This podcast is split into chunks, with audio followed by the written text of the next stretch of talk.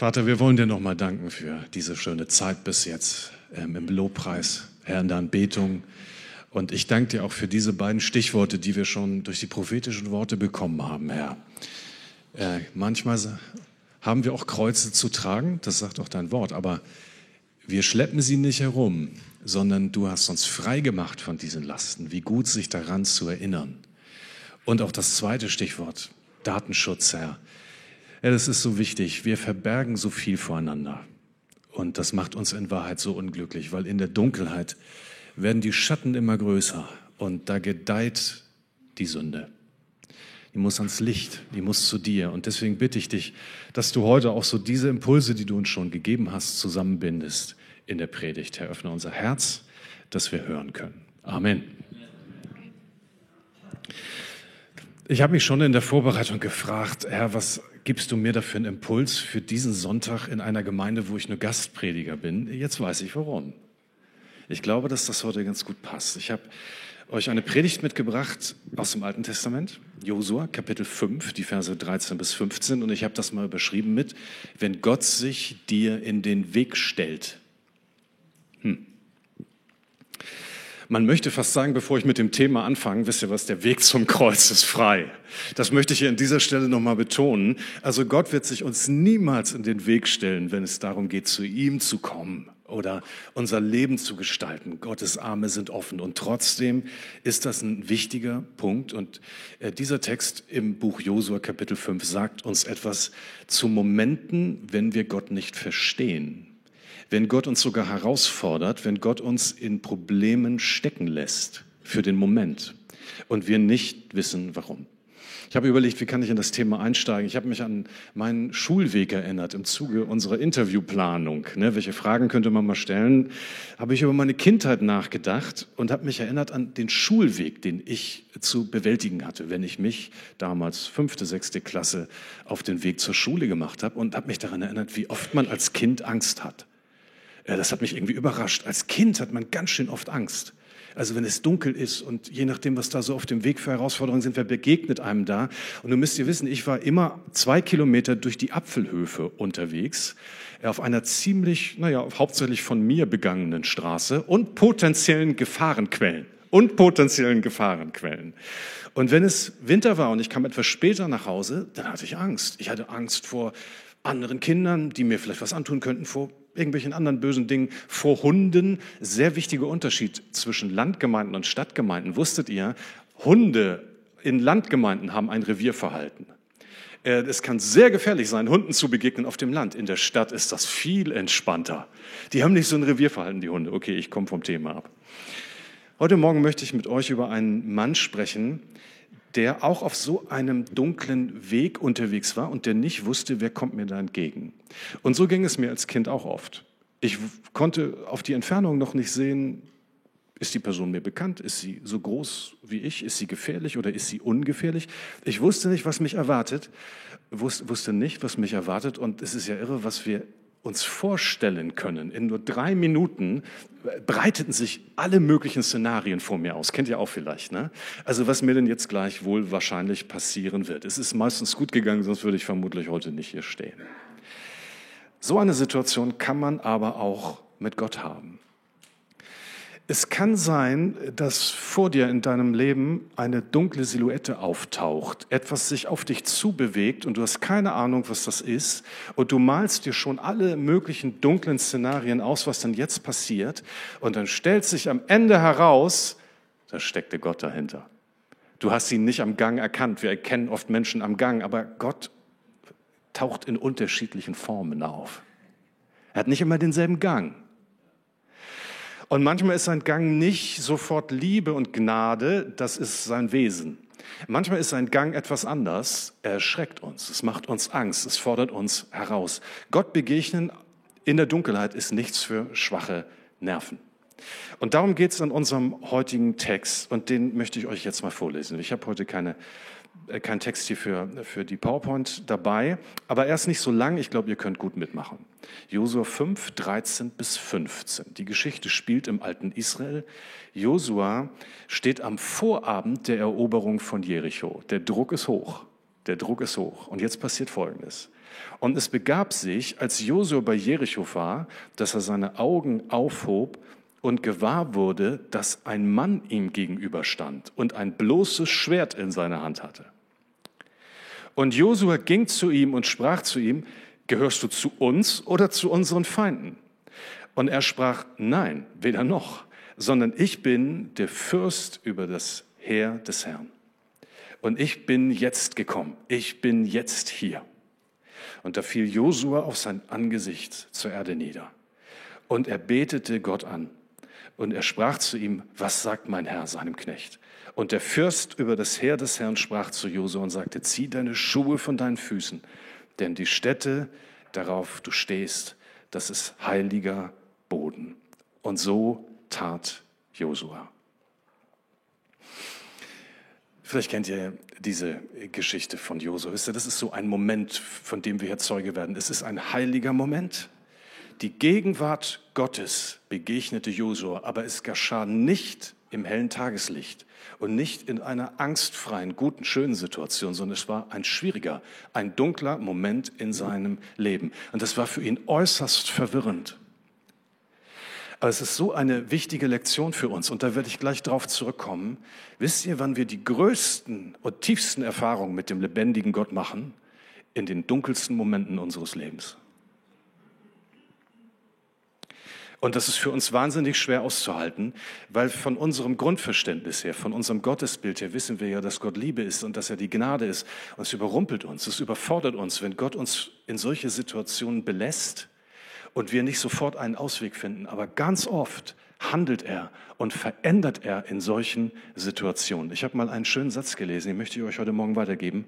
Der heißt, Bewegung kam im Reich Gottes, also in der Gemeinde Jesu, nie zuerst zustande durch beherzte Leitung oder neue Ideen, sondern durch eine tiefere Einsicht in sein Wesen. Und in diesen dunklen Momenten der Angst und der Verzagtheit zeigt Gott uns nicht nur irgendeine Antwort, er zeigt uns sich selbst. Ich sage es euch nochmal. Bewegung kam in die Gemeinde Jesu nie zuerst durch beherzte Leitung oder neue Ideen, sondern durch eine tiefere Einsicht in sein Wesen. Ich nenne euch ein Beispiel, wo einem das sofort klar wird. Das ist Martin Luther. Wisst ihr, Martin Luther ist nicht eines Morgens aufgewacht, hat gesagt, ich werde Europa reformieren, sondern Martin Luther hatte eine Heidenangst davor, verloren zu gehen. Und zwar so stark, dass wir heute sagen würden, das war regelrecht unbiblisch. Der hat gelesen, was in der Bibel steht, und das hat ihn fertig gemacht. Er wusste nicht, wie er vor Gott bestehen kann. Und dann hat er den Römerbrief gelesen, und dann ist ihm deutlich geworden, das Wesen Gottes ist Gnade. Das hat ihn völlig überwältigt. Wenn ihr wissen wollt, wie eine Reformation möglich ist, durch das, was Luther da im Römerbrief entdeckt hat. Wenn wir einen Wesenszug Gottes erkennen. Und ich finde, das kommt in diesem Text in, in Josua 5 ähm, ist das genau das Thema. Und wir wollen uns das jetzt mal kurz miteinander anschauen. Also das sind drei, Punkt, drei Dinge eigentlich. Das erste ist der Gang im Dunkeln. Ne, immer drei Punkte, heute Morgen auch. Das erste ist der Gang im Dunkeln, wobei wir gar nicht wissen, war es dunkel. Aber ich glaube, in seinem Herzen war es dunkel. Wir müssen uns die Situation vorstellen. Als Josua in der Nähe von Jericho war, heißt es hier, ähm, da steht er am Vorabend einer wahnsinnig wichtigen, eines wahnsinnig wichtigen Tages. Sie sind mit dem ganzen Volk über den Jordan marschiert und nun stehen sie vor dieser Stadt, vor Jericho. Und dann heißt es in Kapitel 6, Vers 1, aber die Tore dieser Stadt waren fest verschlossen.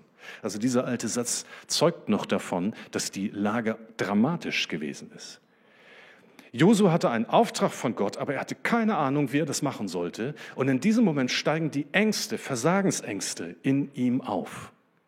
Das fand ich so toll, diese Formulierung. Die Tore waren fest verschlossen. Es gibt Dinge in unserem Leben, die scheinen uns fest verschlossen und verrammelt. Da haben wir den Eindruck, da kann überhaupt nichts gehen. Und wir fragen uns Gott, wie soll das funktionieren? Es scheint mir unmöglich, dass in diese Lebenssituation Veränderung hineinkommt. Das ist hier die Situation von Josua. Druckerfahrung.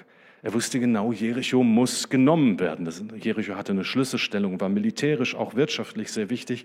Die konnte man nicht umgehen. Und in dem Moment kommen die ganzen Versagensängste und treffen ihn in dieser stillen Stunde, wo er ganz alleine ist. Sind die Schuhe von Mose doch zu groß für mich? Gott, kannst du mich gebrauchen? Ach, wäre ich doch jetzt woanders. Kennt ihr Situationen, wo er denkt, auch wenn ich doch morgen da nicht hin müsste, wäre ich doch jetzt woanders. Also ich kenne das sehr gut. Was da passiert im, in, im Moment in Josua ist etwas, was wir auch total gut kennen. Es rollt auf uns eine düstere Kulisse zu. Und dann geht die Fantasie mit uns durch. Druck und Angst, die machen etwas mit uns. Wisst ihr, wer ein Meister im Drohkulissenschieben ist? Das ist der Teufel. Der kann das wunderbar. Da sind Dinge, die aus Gottes Perspektive gar nicht so problematisch sind. Aber glaub mir, wenn du Angst und druckbesetzt alleine in deinem Zimmer bist und morgen die Operation auf dich wartet, wird der Teufel Drohkulissen aufschieben, die, die, die, sich, die es in sich haben. Und das Problem wird 30 Mal schlimmer sein, als es das in Wahrheit ist. Ich vermute, so ging es hier in diesem Moment Josua auch. Was macht er? Er blickt auf das, was er denn dagegen tun kann. Das ist unser natürlicher Reflex. Also wenn wir in so einer Drucksituation sind, dann schauen wir auf das, was wir denn noch haben, was wir einbringen können, um dieses Problem zu lösen und dann verzweifeln wir an unserer eigenen Schwäche. Kennt ihr das auch? Das ist unser täglich Brot und wir wissen, ich habe in der Situation eigentlich keine Chance. Wir zoomen rein auf die Probleme. Eigentlich sollten wir das Gegenteil tun. Wir sollten rauszoomen und dann würde irgendwann die Größe Gottes für uns wieder sichtbar werden dass er alles in der Hand hat. Machen wir aber nicht. Wir zoomen rein. Es gibt einen total coolen Song, bin ich vor ein paar Tagen drauf gestoßen, darf man glaube ich mal sagen, von Fink, Looking Too Closely. Fink ist ein Musiker, der, der psychisch krank in seinem Leben ist, seit vielen, vielen Jahren. Und er berichtet von diesem Moment, wenn du dich immer in deinem Kopf um diese Probleme drehst, die in deinem Herzen, in deiner Seele sind. Du drehst dich und drehst dich und drehst dich und du zoomst immer weiter rein. Und was du siehst, ist schrecklich. Und es ist eine tiefe Selbstablehnung, ein, ein Selbsthass in dir. Und dann schreibt er diesen Song, Looking Too Closely, wo man da sagen will, zoom raus. Weg von dir. Weg von diesem Problem. Wohin? Komme ich auch bei Punkt 2 zu. Natürlich auf Gott blicken. Das ist das Entscheidende. Aber merken wir uns das mal. Ich, ich, glaube, wenn Gott etwas Großes tun will, das hat mal jemand gesagt, dann beraubt er uns vorher all unserer Mittel. Eigentlich ist das, was hier jetzt passiert bei Josu, vollkommen normal. Gott nimmt seinen Leuten gern Sachen aus der Hand und dann sind sie im Dunkeln und wissen nicht, was sie jetzt machen sollen. Und dann sagt er, und jetzt schaut auf mich und dann werde ich euch zeigen, wer ich bin und was ich tun kann. Verdamme nicht jedes Problem, in dem du steckst. Manche Probleme haben das Potenzial, dir den einen Wesenszug Gottes deutlich zu machen, den du vorher überhaupt nicht gesehen hast. Das ist das Erste. Also Laufen im Dunkeln ist, ist angsteinflößend, aber das, was nun passiert, ist es definitiv wirklich. Das ist der zweite Punkt. Konfrontation im Dunkeln. Was, was, was nun kommt, muss für Josua echt hart gewesen, war, hart gewesen sein. Plötzlich hebt er seine Augen auf. Darauf komme ich gleich nochmal zu sprechen. Bis jetzt war der Blick unten. Wenn der Blick unten ist, sehen wir nur auf uns. Jetzt wird er gewahr, dass etwas in seiner Umgebung passiert und er hebt seine Augen auf. Und wenn man die Augen aufhebt, das ist in der Bibel immer ein Zeichen dafür, dass wir uns neu orientieren an Gott. Das ist ganz oft in der Bibel. Die Augen aufheben. Und dann sehen wir etwas und wir kennen, erkennen etwas von der Wirklichkeit Gottes. Nur, was Josu hier sieht, ist ein Mann mit gezücktem Schwert. Ganz ehrlich, Sasler Chaussee, abends um 23 Uhr, ein Mann mit gezücktem Schwert. Ich bin weg. Das sage ich euch an dieser Stelle. Ich vermute, für Josu war es gar nicht so überraschend. Klar, es waren sehr militärische Zeiten, in denen er lebte. Es konnte Freud oder Feind sein. Aber genau darin liegt hier in diesem Moment die Spannung. Es kommt etwas Bedrohliches auf ihn zu, aber er weiß ja nicht, wer das ist. Er hat ja keine Ahnung, dass das Gott ist. Sondern er denkt, wenn ich jetzt nicht sofort handle, dann bin ich vielleicht längste Zeit der Heerführer Israels gewesen.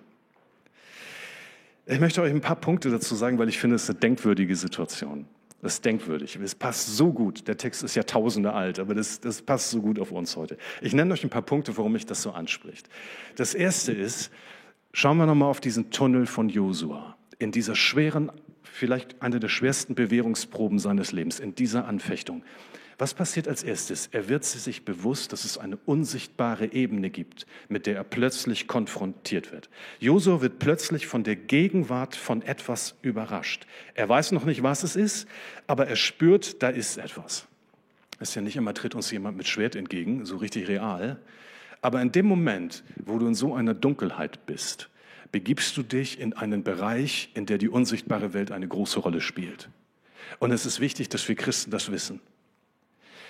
In Problemen und Ängsten und Sorgen geht es nicht nur um die reale Welt, sondern wir sind in dem Moment in der unsichtbaren Welt wahnsinnig verletzlich. Und deswegen ist es so wichtig, dass du weißt, wohin du mit deinen Sorgen gehen musst. Weil wenn du nirgendwo hingehst, dann nehmen Kräfte auf dich Einfluss, die nicht gut sind. Epheser 6, Vers 12. Wir haben heute schon Epheserbrief gehört. Wir haben nicht zu kämpfen mit Fleisch und Blut, sondern mit Engeln und Gewalten und so weiter und so fort. In schweren Zeiten verdichten sich diese Angriffe. Das ist meine Erfahrung. Ich kann mich auch an zumindest eine Krise in meinem Leben erinnern, wo ich regelrecht das spüren konnte, dass jetzt das Böse das nutzt, um mich da anzugreifen, um mich da fertig zu machen. Für uns war es damals, wir haben gemerkt, dass wir keine Familie werden gründen können. Das war eigentlich eine sachliche Information.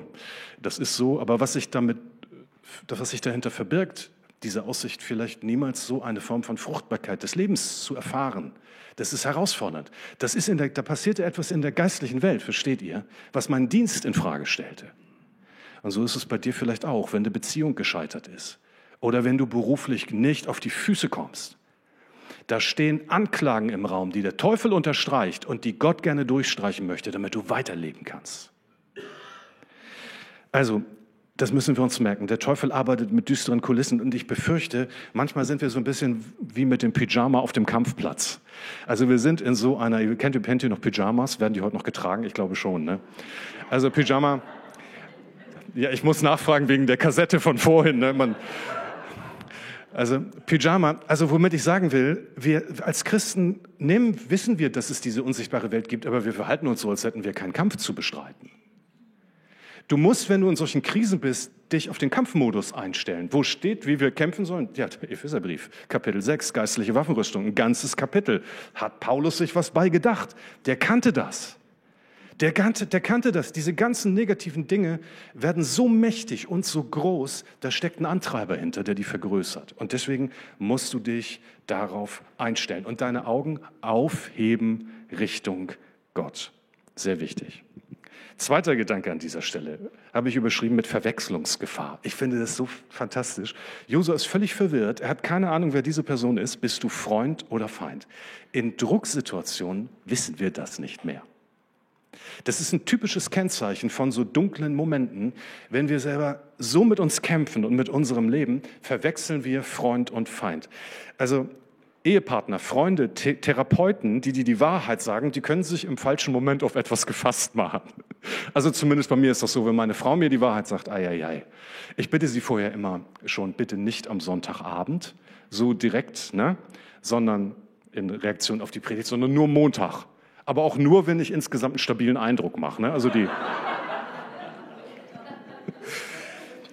Unser Problem ist, in solchen schweren Lebenskrisen, wir reagieren überhastet, wir re reagieren zu emotional. Josua, bei Josua war das so krass, er läuft Gefahr, Gott anzugreifen in diesem Moment, also den Engel des Herrn. Aber im Grunde genommen, ja Gott, bist du Freund oder Feind? Aber so geht es uns manchmal. In solchen Momenten, wo Gott nicht sofort hilft, kennt ihr das, da schmeißen wir die Klotten in kürzester Zeit hin. Wir sind bereit dazu, manchmal. Wie übel ist das? Weißt du, Gott will, dass du wächst und dass du an Herausforderungen deines Lebens ähm, sein Wesen besser verstehst. Und das, was er von seinen Kindern bekommt, ist, Herr, du hast mich jetzt eine Woche in dieser Krise gelassen, ich werfe allen meine Klotten hin, auf dich kann man sich nicht verlassen. Irgendwas stimmte da mit unserer Motivation nicht, wenn das so ist. Aber dahinter steckt ja auch etwas Ernstes und das will ich nicht verleugnen. Es gibt Situationen, da ist es nicht nur eine Woche, da ist es länger. Und es gibt auch Situationen, wo Gott sehr, sehr, sehr lange sich vor uns verbirgt. Da ist es nicht so einfach. Ihr alle kennt ja Psalm 139, Vers 5. Ne? Von allen Seiten umgibst du mich und hältst deine Hand über mir. Damit können wir gut leben. Wusstet ihr, dass in der Übersetzung von 1899 noch steht, du hältst mich mit deiner Faust fest umschlungen? Eieiei, die, das hat man verändert, diese Übersetzung. Kommt heute nicht mehr so gut an. Seien wir ehrlich, es gibt Situationen, wo wir nicht verstehen, warum Gottes Hand scheinbar gerade fast auf uns lastet, warum es da keine Bewegung gibt, warum es nicht weitergeht. Aber auch da möchte ich schon gleich sagen, ich möchte es gleich sagen, denkt an das Kreuz. Das war die Eukatastrophe, also die gute Katastrophe der Weltgeschichte in völliger Aussichtslosigkeit, als niemand mehr an den Sohn Gottes glauben konnte, als der Tod auf ihn wartete, wurde alles verändert durch die Macht Gottes, ein wesentlicher Wesenszug. Und deswegen, manchmal führt Gott uns auch und lässt uns in solchen Grenzbereichen, weil wir da Dinge verstehen müssen und das für uns wichtig ist. Also ich habe hier untergeschrieben, sei vorsichtig, wie du schwierige Situationen bewertest. Ich habe schon manchmal Probleme in meinem Leben verflucht, innerlich. Und im Rückblick muss ich heute sagen, da habe ich was Wichtiges gelernt. Und nun geht es hier weiter. Der dritte Gedanke. Er sprach, dieser Heerführer, also bist du Freund oder Feind? Fragezeichen, da sagt er, weder noch. Sondern ich bin der Heerführer des Heeres Israels und ich bin jetzt gekommen, ich bin jetzt da. Es kann losgehen, könnten wir auch frei übersetzen. Jetzt kann es eigentlich erst so richtig losgehen. Das ist eine ganz, ganz wichtige Stelle, die mir in, einer, in einem Moment meines Lebens mal sehr geholfen hat. Ich glaubte mich in einem Konflikt mal sehr im Recht und musste nach langen Gesprächen erkennen, ich war das gar nicht. Ich war gar nicht im Recht. Das hat mich ganz schön beschäftigt. Aber ich musste erkennen, das stimmt. Und deswegen lasst mich das mal hier so auf den Punkt bringen. Wisst ihr was? Gott ist nicht automatisch auf deiner Seite. Gott ist nicht automatisch auf deiner Seite. Er steht über menschlichen Überlegungen. Er ist der ganz andere und er ist der Heilige. Ich finde das sehr wichtig, weil es ist gut für uns, das zu verstehen. Wir haben immer wieder mit Konflikten zu tun, auch in der Gemeinde. Und wie oft geht es uns so, dass wir denken, also ich weiß, also Gott weiß, dass ich recht habe, wie verletzt ich bin. Gott weiß das. Gott ist auf meiner Seite. Nun, er ist auch auf deiner Seite, was das Heil betrifft. Wir sind alle, Gott sei Dank, Freunde von Jesus und er ist für uns am Kreuz gestorben. Aber hier an dieser Stelle ist es wichtig, einen gewissen respektvollen Abstand zu wahren. Es ist eine so bezeichnende äh, Situation in dieser Geschichte. Der Engel stellt klar, wenn Gott den Raum betritt, dann ist er nicht auf des einen oder des anderen Seite. Gott kommt und stellt sich nicht auf eine Seite, sondern er stellt uns die Frage, wo stehst du? Wo stehst du? Bist du mir treu? Kann ich mich auf dich verlassen? Merkt ihr die Umkehrung der Situation? Es ist in Konflikten so wichtig. Wir dürfen das nicht erlauben, dass Konflikte unsere Gemeinde kaputt machen. Aber sehr oft hat das damit zu tun, dass Rechthaberei dahinter steht. Und man so eine fromme Identität aufgebaut hat. Und wenn an der gekratzt wird, ähm, dann sind wir zu, ganz schön schnell dazu bereit, das Schwert zu ziehen. Ne? Und zu sagen, du bist nicht mehr mein Freund, du bist jetzt mein Feind. Und ich glaube, dass der Heilige Geist uns hier mahnt und sagt, Leute, das ist hier die Gemeinde Jesu. Seid vorsichtig, ich bin hier der Chef. Ich bin nicht mal eben auf jedermanns Seite, sondern achtet darauf, dass ihr tut, was ich euch sage. Und was Jesus uns sagt, das ist klar. Also das ist auch so ein toller Aspekt in dieser Geschichte. Und noch der letzte. Und nun kommt das Eigentliche. In diesem Moment, wo Josua das kapiert, ändert sich alles. Bis jetzt war Gott ein Teil seines Plans. Und plötzlich wird ihm deutlich, er ist ein Teil von Gottes Plan.